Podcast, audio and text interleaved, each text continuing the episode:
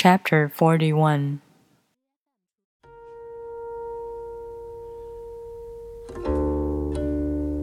When a superior man hears of the Tao, he immediately begins to embody it. When an average man hears of the Tao, he half believes it, half doubts it. When a foolish man hears of the Tao, he laughs out loud. If he didn't laugh, it wouldn't be the Tao.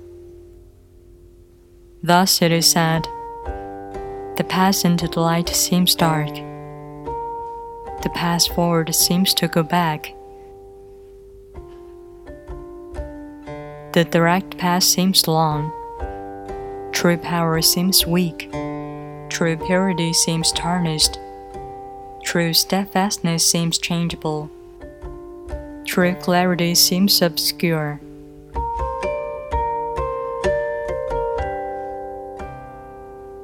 The greatest art seems unsophisticated.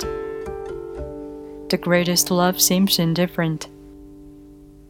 The greatest wisdom seems childish.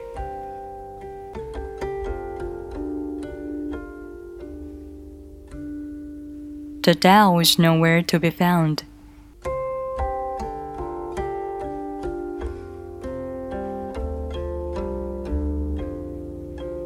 yet it nourishes and completes all things.